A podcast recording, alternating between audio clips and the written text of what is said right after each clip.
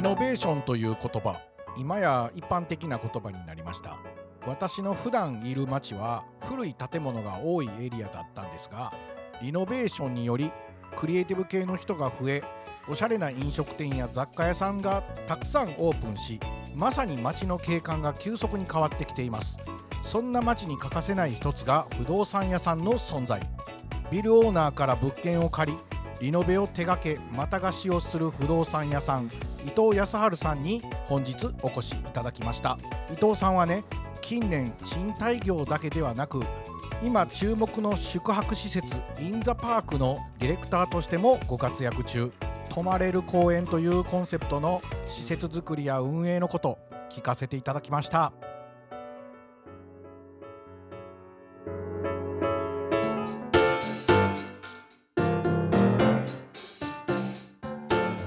はい。本日のゲストは賃貸不動産会社株式会社ピットストック代表取締役の伊藤康晴さんです。よろしくお願いします。よろしくお願いします。伊藤さんは古くても魅力的な賃貸物件を再生させるいわゆるリノベーションを手掛けサブリースをする会社である株式会社ピットストックの代表であり東京 R 不動産のチームでも活動されてて、まあ、東京 R 不動産といえばね、まあ、リノベーションという言葉をね広められた先駆者と言ってもいいと思いますね。その東京 R 不動産グループが手掛けるさまざまなサービスの運営にも関わっていらっしゃいます。まあ私伊藤さんの手掛けた物件はい。私の事務所もその一つでもう長年お借りさせていただいてます。そうですよね。はいありがとうございます。いやーしかし最初この事務所来た時ねちょっと衝撃でしたよね。各階全部違いますもんね。そうですね。この古いビルのねポテンシャルを生かしてるというかそうですね。ドアの色もバラバラやし床とか天井なんかも全然違そううしね天井も確かちょっと黒かったんですよここ。あここの天井。この黒いやつ。中途半端に黒かったんですよ。だから真っ黒にしたんです俺一番気に入ってるポイント。だ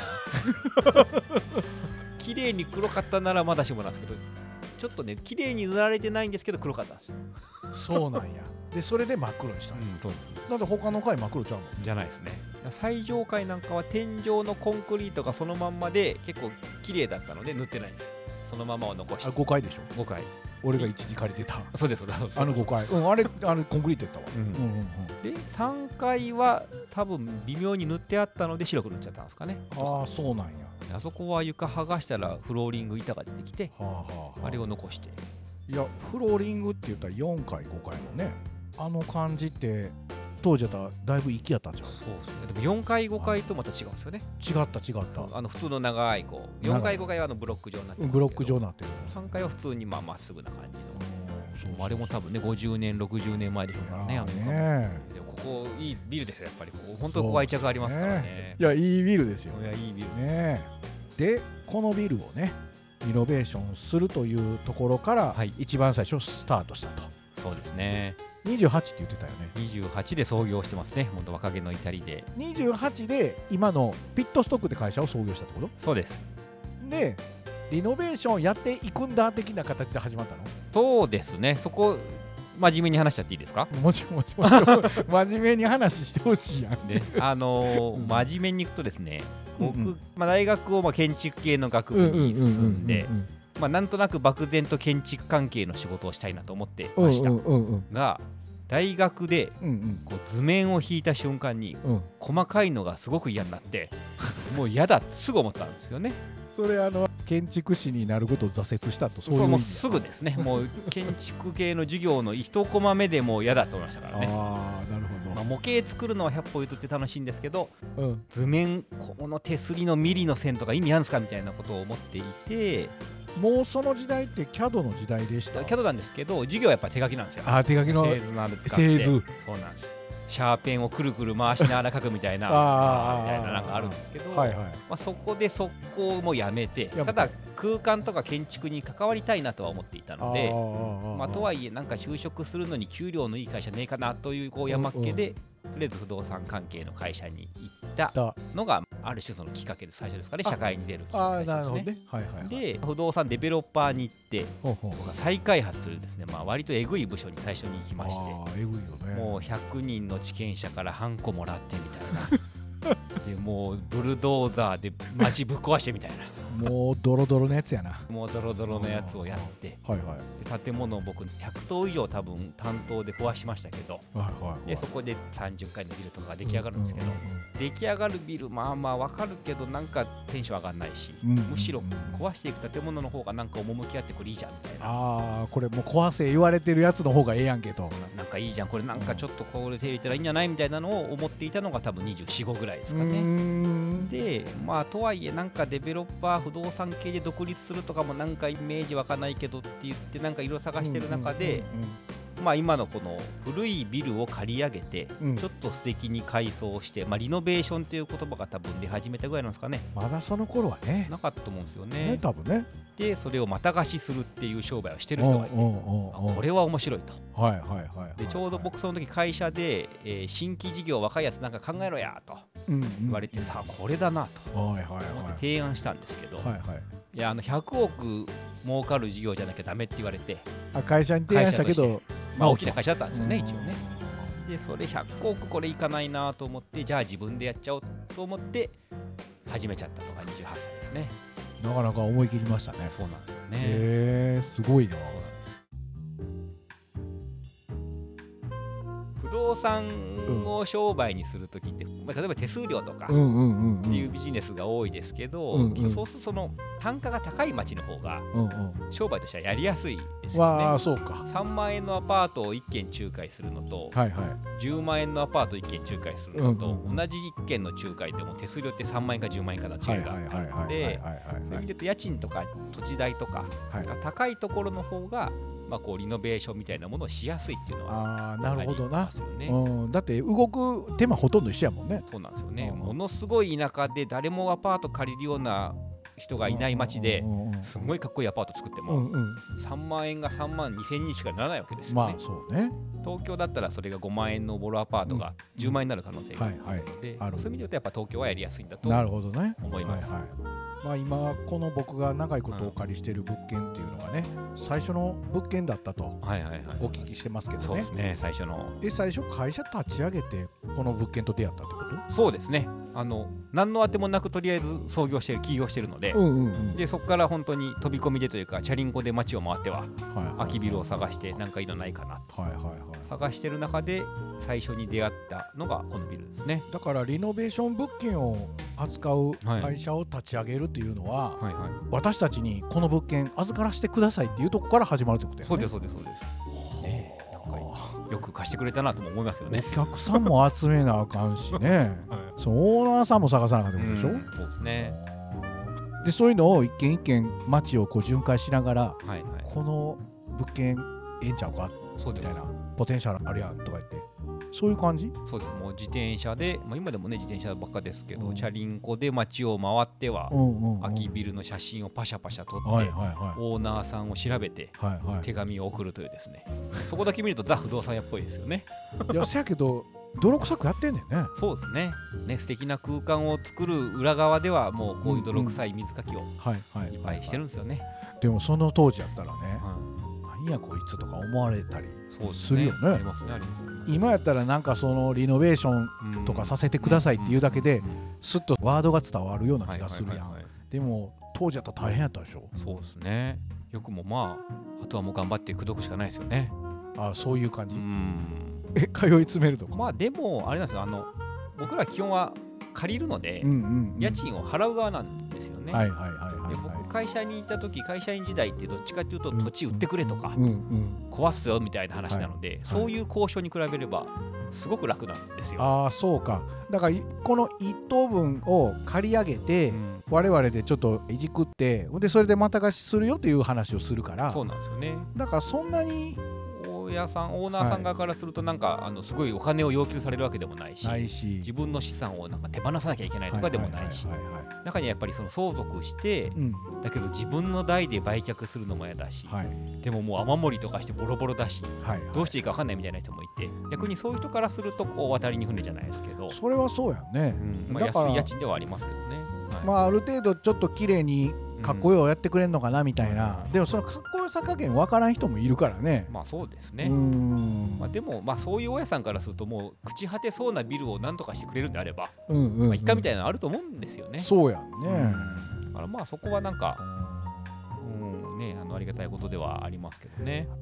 まあ今自らね店舗も経営してるっていうことで、はいはい。古い物件をリノベーションして、まあ、また貸しするとそういった賃貸業の枠を超えてねなんかちょっと考え方とか変わったとかあるんですか？そうですね。だんだんとこうなんか広くこの建物だけじゃなくてもうちょっと面的に大きかったりとか、あるいはその不動産ってまあ貸し借りだけだと貸した後の話はもうお任せというか、うん。まあ、そこを好きに使ってもらえればいいとは思うんですけど、その使うこと自体も自分で関わりたいって思うようになったんああそういうこと、なんか横と縦と時間軸も面的なところもちょっと欲が出始めたなと思います。それで多分やってることがちょっとずつ広がってる自分たちで作ってそれを全て自分らでやってみようみたいな、はい。そういう考え方に変わっていったってこと？そうですね。まあそれもそんなに狙ってやったわけじゃないんですけどね。巡り合わせ的になんかたそういうのがまたまっていう？そういう機会が増えていったような気はしますね。ねなんか久しぶりに会うたなと思ったら、パン屋やってる？知らんかったで？そうっすよね。みたいなねなんか教えてくれへんねんなみたいなね。まあ冗談やけど。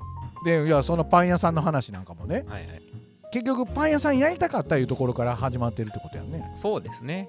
だから、あのーまあ、僕もこの町に住んで、まあ、うん。浅草橋馬喰町界隈に住んでもううん。14、5年2008年ですからね、うんもう14年経ちますけど、うんうんえーとまあ、町はすごい変わっていく一方で、美味しいパン屋が全然できねえなとうん思っていて、うん。まあ、不動産屋なので結構パン屋さんにオファーしたりもしてたんですよ、ここの物件こんなあるんでどうですかとか。あの当時やったらほんまなかったよね。ないですよね。今でこそまあポツポツね。増えましたけどね一気に。うん。とか、まあ、自分でやってる物件とかもある不動産でもパン屋募集的なタイトルで書いたりとか。ちょっとね素敵に書いてますけど。パン屋やってくれもう直球で。その記事見たことあるわ。うんそうなん。でも誰もやってくれないんうんうんうんうん。でである時なんか自分でやるっていうことに結果になってしまったんですよね。うんなるほどね。でそこでやるってなったもののどうしようみたいな、でそれこそ僕最初まあ知り合いにあのパン関係の仕事してる人がいたので、うんうんうん。そうもう教えてもらって、うんうん。とりあえずなんかサンドイッチぐらいを作れるようにならないかなと思って自分で焼こうぐらいな、自らやるかと。自らやろうと思ったんですよ。うんうんうん。でまあそれもさすがにやめて止められて、うんうん。かつまあ一緒にやってくれる人がたまたま見つかったので、うんうんちゃんと始められたというところでね。その話今なんかさらーっと聞いたけどさ、はパン屋まあやりたいはやりたいでやろうとしだしたっていうのはいいやん。いはいはい。ほんでそのパン屋さんやるんやけど、はい。例えばシェフとかと出会ったからやるってはい決断したのかな思ったら、はい決断したのはそのシェフと出会ったからじゃないってことや逆ですね。やるって言ってから手を差し伸べてもらった感じですかね。すごいよね。順番がね、まあ、言ってみるもんだなと思いますけどね。まあでもやる覚悟をなんとなく持ってたのもあったんで僕は自分で。本当に一番最初はもう本当にちっちゃいうんうん。ところをやろうとしてたので。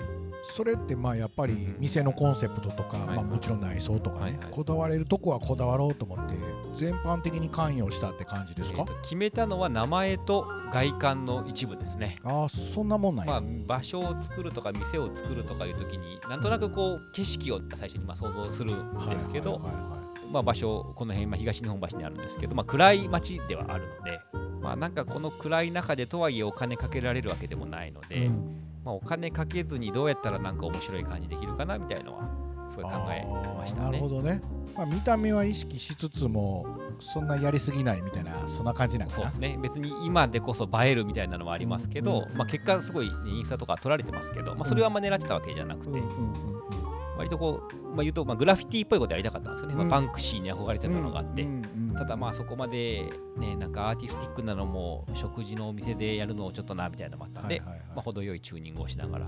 だからまあちょうどいいバランスやんね。そうですね、うん。そうですね。なんかぐらいはありますけど。まあでもそれぐらいですけどね。うん。なんか普通のちょっと上らへんっていうかね、うん。そうですね。だからあの街に溶け込んでるけど多少はちょっととなんか引っかかる感じ引っかかる感じがね。そうですね。なんかいい感じやね。うまいことやってる感がね出てますうなまいことやってる感あるよ。そんな。でインザパーク、はいはいはい。このお話をね聞きたいんですけどね。ありがとうございます。さっきのパン屋の話に比べた規模感が全然違うやけどね、泊まれる公園というコンセプトではいはい。最近注目をね集めているインザパークここのディレクターも務めていらっしゃるということでね。そうですね。これも2017年4年経ちますね。もう5年か。5年ぐらい経ちますけど。もうそれぐらい経つんですか？そうですね。早いですね。おえっときっかけはですねあの公共 R 不動産というの東京 R 不動産のパブリックの公共ーはいはい。公共 R 不動産っていうのが、はい。えーこれももう6年7年経つんですかね、うんうん。を始めていてうんでその中で静岡県の沼津市うんうんうん。から相談を受けたのが最初でした。でそうなんや。はい、でそれはみんな子供たちの頃に行った林間学校みたいなのあるじゃないですか、はいはい。でそれ沼津市が少年自然の家っていうはいはいはい。もうなんかコテージがあって、はいはい。カレーが並ぶであろう食堂があって、はいはいはいみたいなのがあって、うん。そこがもう年間数千万の赤字なんで、はいはい。なんとかしなきゃいかんと。うんうんうん。で相談を受けたんですよね、はいはい。で沼津市としてはあのもう民間に貸し出してしまって、うんうん。なんとかしたいというのがあったんですよでまあよくよく聞いてると1泊100円で泊まれてたのでそこは、うんうん。でカレーとか出してるんで、はいそれは赤字ですよねって話なんですけど、うんうんうん。うん まあ、世の中の行政ってまあそういうところがあるので、まああるもんね、はい。でも今の説明だけ聞いてたら漢方の宿とあんま変わらんまあでもね本当そんなノリ説明はね。ですね。そんなノリですね。でもそれじゃね人集まれへんから、はいはいはいはいっていうことでのまあ再生させていくというお話になったわけですね。ですね。いや写真とかね見させてもらったらとても漢方の宿とか言わせんぞみたいなね。まあ相変わらずええの作るよね。まああの、ね、一応まあ僕らずっとリノベーションというものを多分長くやっているので、うんうんうんうんなんとなくその偉そうに言えば目利きじゃないですけど、うんうんうん。まあここはなんかこうしたら良くなりそうだぞみたいな、うんうんなんかポテンシャルを見つけるのはまあそれなりに慣れてるところはあって。でまあ、そこはただ建物というよりはうん。公園の中にある施設だったのではいはい。なんかこの公園がすごい良くなりそうだなっていう感じがやっぱしたんですなるほど、よね。うんうんうんうん。あのーまあ割と市市内からも別に車で15分20分で行けるような場所なんですけど、うんうんうん。でいい公園なんです、はいはい。なんですけど人全然いないんですよ。僕がらが最初行った時多分2人か3人しかいなくて、はいはいはい。大きな芝生広場が真ん中にあってうんうん。犬の散歩とかすごいしやすいんですけど、うんうんうん。ポツンって感じで。これが代々木公園だったらもうぎゅうぎゅうですよみたいなところなんでね。まあ多分ここなんかすれば絶対人集まるなみたいなのがあって、うんうんうんうん。っていうところはありましたよね。なんかそこに感じるものはやっぱありましたね。あ感じるものがあって、あー。多分それはあのここのビルもそうですけどボロボロの時なんで見たのが最初やっぱり、いはいはいはいはい。やこれ良くなるでしょみたいな。うんうんのが例えば建物から始まりちょっとまあ公園とかに広がっていくみたいなはいはい。のはなんかありましたかね。このインザパークもねちょうどいい感じっていうかね。はい過度にやりすぎてないっていう感じでね、はいはいはい。あんまりとんがったりするとねうんうん特定の人ぐらいしか来なくなるしその辺って気にしてることってありますか？一つは絶対に気にするのは自分たちがいいなと思うものというか自分たちが行きたいとかうん。自分たちが住まあみたいとか。そりゃそうやろうけどね。っていうのはまあありますよね、うんうんうんあとは一度は行ってみたいと思わせられるかどうかはすごいあってそれはね最初からそうなんですけど、はいはい。賃貸物件とか、うん。まあ宿泊とかもそうなんですけど、うんうん。賃貸で言えば嫌になったら引っ越せばいいじゃないですか。ね。でっていう自由度があるのであれば、うんうん。一回ぐらい変なところにうんうん。事務所でもお店でも住むでもいいんですけど、うん。してみたいじゃないですか、まあ、ドラマみたいなでもいいんですけど、うんうん。なんかそういう意味で言うとその割には選択肢がなかったというか、はいはいはい。賃貸なんてね一人そこを気に入ってくれる人がいればいいのに、うんうん。みんな同じようなものを作るじゃないですか。いやそやな。でこれ、まあ、僕もあの貸してた時に分譲マンションを作ってたので、はいはい。分譲マンションっていっぱい売らなきゃいけないので、うん。300個のマンションとかにはいはい。変態的な部屋300個作ってもはいはい。売れないんですけど、はいはい。面白い部屋1個作るとかってそれ一個ぐらいね誰かが借りてくれればいいっていう意味で言うと、うんうんね、ちょっと面白いの作った方がうんいいもんね。いいなとは思う。んでね、はいはいはいそれはすごいありますよね。それはだからここの事務所やった時からずっと思ってる、うん。そうですね。そうですね、うん。それはね忘れないようにしないとなとは思いますけど。だから結局誰か一人でもうん。ちょっと刺さる人がおったらええかなって思う感じでは取り組むっていう感じなのかな。まあね、そこはなんか大事にしないといけない。それをねなくなっちゃうともう誰でも普通のね会社がやった方がいい話になるので、そこはねあのベンチャーというか弱小な我々だからこそやるべき仕事かなとは思いますよね。この宿泊するとこって球体テント？はいはい。開発したの？オリジナルを？作りました。そうやんな。見たことないもんな。作りましたあれは。あれ何？えーとね。んなんよう考えたなあれは僕がなんか浮かべたかったんですテント。丸いの。唐突ですけど。いやいやまたあのあれやなこれ景色を作りたいというそうまあそうですね。なんかねあのいい公園なんですけど、んその中にうんホタルがすごいいっぱい来るせせらぎみたいのがあるんです。でその小川の上にうん。テントを浮かべて泊まりたいなと思ったんですよ僕は。小川の上に。小川の上に。はであそういえば昔なんかで丸いテント見たなっていうのを思い出してそれをまあコクーンツリーっていうあの、はい。とかフランスかどっかベルギーかどっかあっちの方で作ってるのがあって、あはいはい。でそれを輸入してみようかなと思ったんですよね。これ輸入したの？で輸入しようと思って問い合わせたんですけど、うんうん。あのまあ、他のメンバーから、いや、まあ輸入物だと何かあった時にメンテができないので、なるほど。なんか作れないかななんていうはいはいはい。話になって、これどうしようかなって言って、はいはまあなんかテント屋さんをググってたらですね、いはいはい。三鷹テントっていうですね、三鷹市にある三鷹テントですうんあよ。のそのままやな。まんまですよ。うん。っていうところがなんかあって、でとりあえず電話して聞いてみたんですよ。こんな丸くて浮いてるテント作れないですかね？みたいな。はいはい。ただ意外となんか面白い感じで反応してくれたので、反応が。反応が、えーなんか面白い会社だなと思って一通り話をして電話切ったんですけど、はいはいちょっと経ってからんなんかでもここをやってくれそうな気がしたんで、はいまだもう一回電話してはいはい。ちょっとすぐ行きますって言って 翌日からもう翌日が翌週間にすぐ行って、う。んこんなの作りたいんですけどって言って始まったんですよ、あの仕事ってそういうことちょいちょいあるよね。ありますね本当に。なんかわからんけどね。はピーンとくるやつね。なんかなんかあれ、と思って。うんわかるわ俺も。で本当三鷹の駅から歩いて15分ぐらいのところにあるうん。結構遠いんですけど。めっちゃ三鷹テントやな。そうなんで、いや、で？面白そうですねって言って作ってもらったのが本当きっかけなんですよね。それはなんか具体的なイメージみたいなスケッチとか渡したの？それはその、あの、ググると出てきますけど、国運ツリーっていうやつを多分持ってったと思います。はいはいはいちょっと形が違うんですけどね。あでこういうのとか作れなこういかみたいないう感じでっていうのを作りたいなって言って、まあ、ただメンバーの中にデザイナーとかもいるので、はいはいはいまあ、そこら辺ディティールとかはちょっと変えながら、はいはいはいまあ、開発していったっていうのが、はいはいはいまあ、開発っていうか、作ってって感じですけどね、もうとそうりあえず。だよねでそのデザイナーさんがスケッチ書いてそうですね。でそのテント屋さんがまあそのテントとして成立するようにはうん設計変えたりとかしてですね。やっていったってことかね。まあ例えば素材とかもこれどうやって積んねんとかそうですね。なんかそういうことねそうです、そうです。で、本当にみんなでよいしょよいしょって言ってこう木にぶら下げる世界です。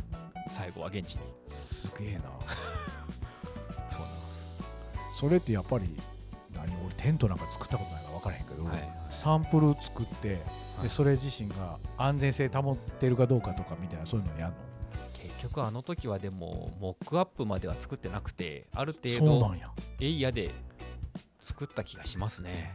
あの気がしますねって何どうしてたかな？もう覚えてないですけどねもう。あのでも1分の1で作ってないです。よもう結構一発勝負です。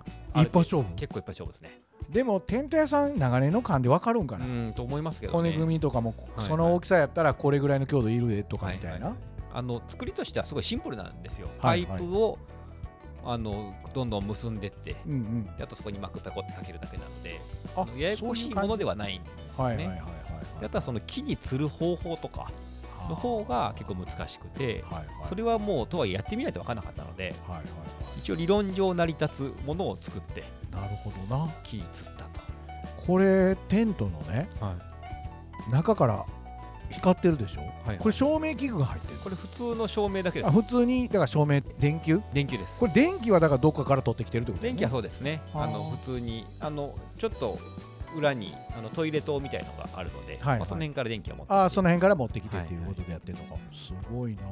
景色がええな。そうですね。これ今。夜がええよね。夜がねすごいいいですね。今もっと部屋増えてますけどね。今もっと増えてんの？増えてますね。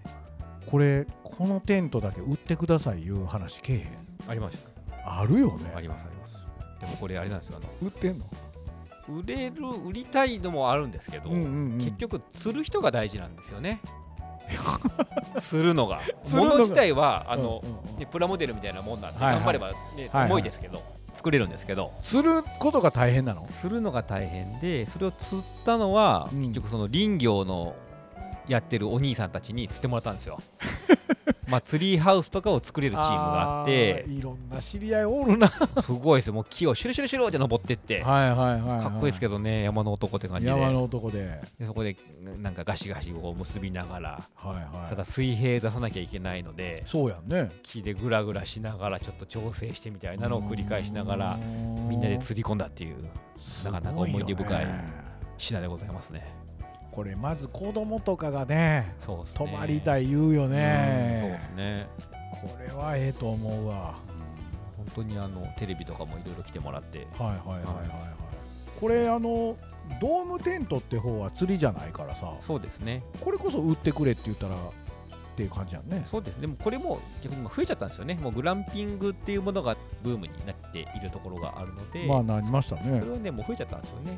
あもうなんかそれはあのそれとして。ーはいはいはいはい。ただまあその釣ってるのは本邦初ではあるんですけど、釣ってるのなんかないもんね。はい、でもそれもなんかあの綺麗に真似してるところが広島にできて、ああほんまに。うん、まあね、まあみんなこういうものは真似するよね。そうですね。ないにはね。まあまあ。いつの時代もね。そうなんですよね、うん。なんか常に僕らはその半歩先を行かなきゃなと思いながらそういうことやもんな。頑張ってやっておりますね。今あの本当にあのインザパークっていう授業がうん。結構僕の中で今ホットなんですけど、うんうん。やってみたらうん。日本中の自治体から、ううんちのとこもやってくださいっていうのは来たんですよね。はいはいはいはい大阪も来てましたね。尼崎とか来てましたね、ありますとか。はい北は北海道から南は九州沖縄まで。ああそんな感じで。あのとりあえず相談に来るみたいなのがあって、で公共 R 不動産を始めた時に知ったんですけど、うんうん。日本で生まれてる廃校って年間300から400あるらしいんですようんうんね。いや日本って結構やばいんだなっていうのが、うんそこを聞いて思ったところがあって、うんうんそんなに思いやって事業はしてない。日本を変えようとかうん。うん社会良くしよう、まあ、良くなった方がいいとは思うんですけど、い。そんなにあの今の若い人たちほど意識高くもないので 身の回りが楽しければいいかなぐらいのノリで始めてたんですけど、まあ、そのインザパークを始めて結構社会からそう見られてるんだなみたいなのがあって、うん。なんかまあこれはなんかちゃんと初めてこう事業展開というかうん。ちゃんといろいろもっとやっていった方がいいかなと思ったところはあって、うんうんうん結構こう初めて僕らの中では事業として大きくするというよりまあ増やしていくというかうん。面白い場所をちゃんと増やしていこう。ということと、まあ、運営も直営で僕らやっていくので、結構大きなチーム組織をこれから作っていくっていうのを意識してるのはすごいありますかね。大変ですけどね。ああの一番は、ね、ここに来てもらっている、ね、お客さんが本当に楽しんでもらえてるっていうのが何よりねありがたいところではあるので、まあ、本当にあのお金がやっぱりないのでそんなに基本的には、まあ、有限なし投資をどこにこう振り分けるか、そうするとどうしても切り捨てざるを得ない。さっきの話に戻りますけど、はいはい。全部が全部やれるわけではないので、そのもう取捨選択をしてうん一点集中してやっていくっていうのはやっぱりうんならざるを得ないのと、まあ、そこでやっぱり選びますよね。どこにこうお金を本当に投じるべきかみたいな、まあ、そのプロセスが割と大事なのかもしれないですうね。んなるほどねめちゃ経営目線やな。うん。なんかねそんな年になりましたね。であとあれなんですよ。僕らのチームがうん。みんな自由な人たちが多いんではいはい。誰もマネジメントとかしないんですよね。結果なんか責任感持ったもの負けじゃないですけど、はいはいはいはいはい。そっちをやんない見なきゃいけない。誰かは見なきゃいけないので、うんまあ、結果僕はそれを見てるっていうだけなんですけどね。うんうんなんかちゃんとしとこかっていう意識になるという。です伊藤さんが一番なってるっていう。そうですね。まあ人をねやっぱり雇ったりとかもあるし、その人たちの人生もあるので、そうやんな。うん。そうやあんまりこうね乱暴な自分たちだけでやってる分にはいいですけど、うん。ねいろいろ関わる人も増えてくるので、そうやね。まああの最初はねハードを作るというところから始まったと。でまあ今はもうそのソフトにもね進んでるっていう感じだと思うんですよね。実際だからまあ僕らもねあのなんか空間なりハード作って、まあ、その先の運営をやるようになったので、うんうんうんまあ、そこであのいろいろ見えるところはあって実際何年もお店でも、まあ、宿泊インザパークもそうですけど、はいはいオープンした時と4年経った今ってまた全然違いますからねそうやね。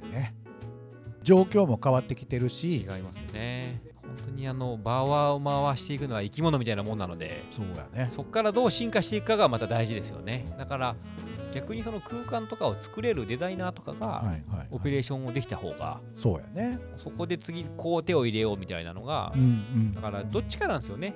デザイナーは最初に作って終わり。うんうん。オペレーションする人はなんかクリエイティブとかを無視してあのオペレーション側の理屈でどんどん修正していっちゃうので。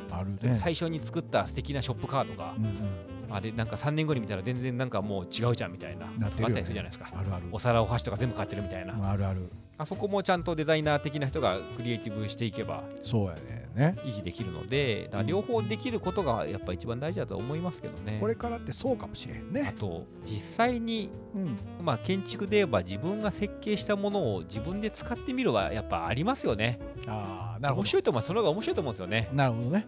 僕はあのパン屋のレジ、まあ、別にパン屋僕が設計したわけじゃないですけどパン屋のレジずっと入ってましたけどはいはい。楽しいですもんね。いや、わかるわ。すごい楽しくてもう、うんうん。いやお近くなんですか？みたいな もうね。俺パン屋じゃないけどなみたいな。普通に買って帰るだけなんだけどみたいなのがあるんですけど。でもなんかそこでそう働いてた日々普段と違う筋肉使う感じもありいますし。や、あるあるあるあるね。夜ぐっすり寝れましたね。いい疲れがこう体の。たまにやっぱねそういう違う筋肉使わないといや、そりゃそうです。衰えていくんで、うん。大事ですよね。え、なんかまだ新しいプロジェクトも進んでるんですか？そうですね。そのインザパークはあのもうこの春におうおう。3月オープンの。はいはい。あ、新しいところが新しいのもうでききます。あ、で。工事がもう終わるので,、はい。はいはいはい。で今度はもっとでかいです。え、それどこに出んの？福岡です。あー、福岡？福岡に新しいどっかはい。でかいとこ、海の中道海浜公園というですね日本で34番目にでかい公園ですね。ああそうなんや、すんごいでっかい。あほんでそこにこのインザパーク同じ概念で同じ概念で作ると。できます。テントも？テントあります。どでかいのができます。え海に浮かんでんの？海に浮かべたかったんですけどうん。ダメって言われました。そやな、はなんかそんなこと分かれへん。素人の俺でもあかんやろなって、うん、でも言いたい気持ちも分かるめっちゃでかいテント？直径が6メーターぐらいあるので高さ6メートルってことは2階建ての家ぐらいなんですよ。超巨大なゴロンってしたのが何人よそれで2人から4人ぐらい。贅沢やな。まあでもワンルームですからね。巨大なワンルームです。ね丸いワンルームです。あ地面もでかいんか？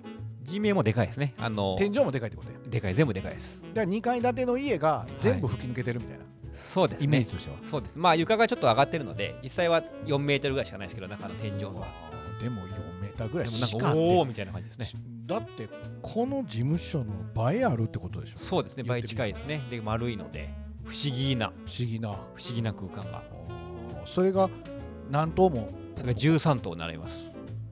ゴロゴロゴロ。もう宇宙みたいですよ。なんかなかなかな圧倒な感かなかなこの国の公園にこんな乱暴なものを作っていいのかっていう。目細めてみたらガスタンクいっぱい並んでるみたいな。そういうイメージ？そんな感じですね。ほんまにだからこう一応その国の公園なのでそこもあのプロポーザルで一応公募がかかってるんですけどでその中にその審査員の中にあの、まあ、ランドスケープの先生みたいなのもいるんですよね、はいはいはいはい。で結構最初のプラン出した時にもランドスケープ的にこれはどうなんだろうみたいなことを言われていて、あ言われて。うん。ただそれをガン無視して作ってるので。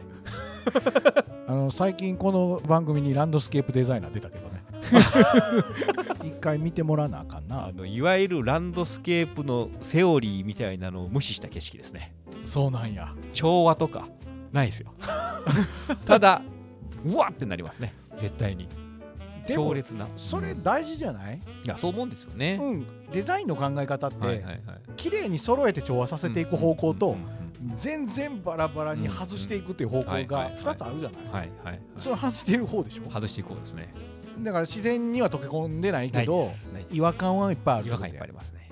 まあでもあとはいずれ壊すっていう意味で言うと、まあ、20年しか一応できないんですよね、はい。国の公園って。でそれで言うとなんか硬いコンクリートでがっちりしたものを20年しか使わなくて壊すよりはテントみたいな、まあ、軽いものうんうんうんで20年後に壊すという方が、まあ、エコではあるなとは思います、ある意味で言うたら仮説やもね、うんん、そうですね。軽いものです、まあ、エコと思ってやってないですけどね実際は。実際はね、何もしない方がエコだと思うんで、うん。多分それも自分たちが面白いと思える景色をうん。考えながら、ね。えー3月のいつですか？3月15にオープンしてるので。あ3月15にオープン。はい。オープンです。そうですか。オープンです。それは伊藤さんたちは立ち位置としてはどんな形になってるんですか？僕らが新しく会社を立てて、うんうん。えー企画設計とオペレーションまでするのであオペレーションまでするか。はい、あの事業リスクを取ってます。はい。三菱地所さんが事業オーナーなんですけど、はいはい。そこにものすごい高い賃料をお支払いして僕らが宿泊を運営するのでマジで？こけたら飛びます。そのリスクを背負ってますあの安心して浅草橋帰っといで。まあでもいつも僕らそんな感じなので大丈夫ですけど、うん。大丈夫かわかんないですけどまあ大丈夫と思ってやってますけどね、このビルの仲間がついてるで。そうな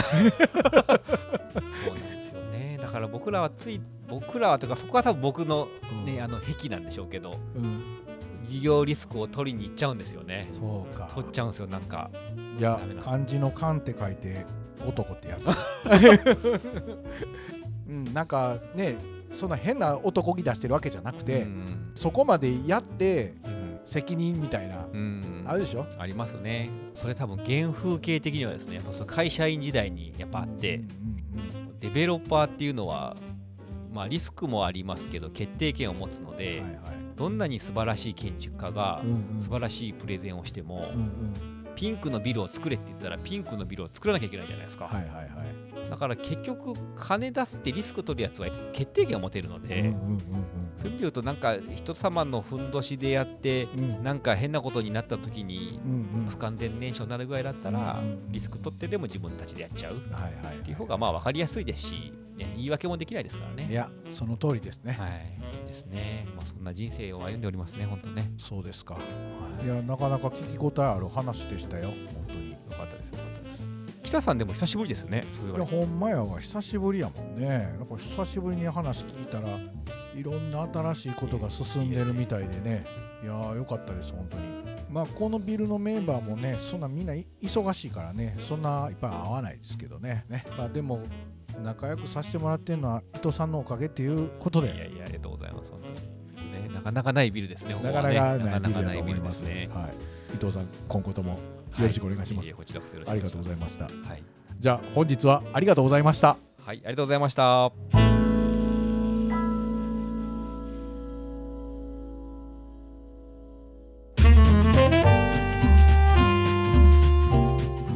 藤さん面白いのはミクロな視点とマクロな視点があることなんですよね。たくさんの人が関わるから経営視点。そしてたまに小さなパン屋さんでレジをするような現場視点。うんこういうのはね参考になるよね。まあ伊藤さんは好きでやってるって言いそうなんですけどね。伊藤さんと収録前に雑談してたんですがリノベーションって言葉がなんかしょぼくなってきたねってね。リノベーションとリフォームどう違うのって混同した使い方も増えてきてて本来の意味である価値を作っていく意味でのリノベーションがどこまで浸透しているのかなって思ったりします。今日の配信タイトル「景色を作る」は伊藤さんの考え方を反映したものにしました。これは原点である賃貸物件をリノベする時からの思いだそうで地元のパン屋さんを作ることもインザパークという宿泊施設を作ることも全てがつながってるなって思いました。現代人が暮らす景観には必ず建物などの人工的に作られたものがあるから一目見た時に楽しくなれたり居心地が良くなれたり景色を作るってそういうことなんだなって思うし本当の意味でのリノベーションというのは今日の伊藤さんの話の中に詰まってるような気がします。お話の中で出てきた泊まれる公園インザパーク。2017年に開業した静岡県沼津市に続いて福岡に2022年3月15日もう迫ってますね。ついに開業するとのことです。本当に圧巻の見た目。なんだかわからないけど楽しいはずです。興味ある方は是非番組ページにリンクを貼っておきます。ではまた来週。スクリストボイス北直哉でした。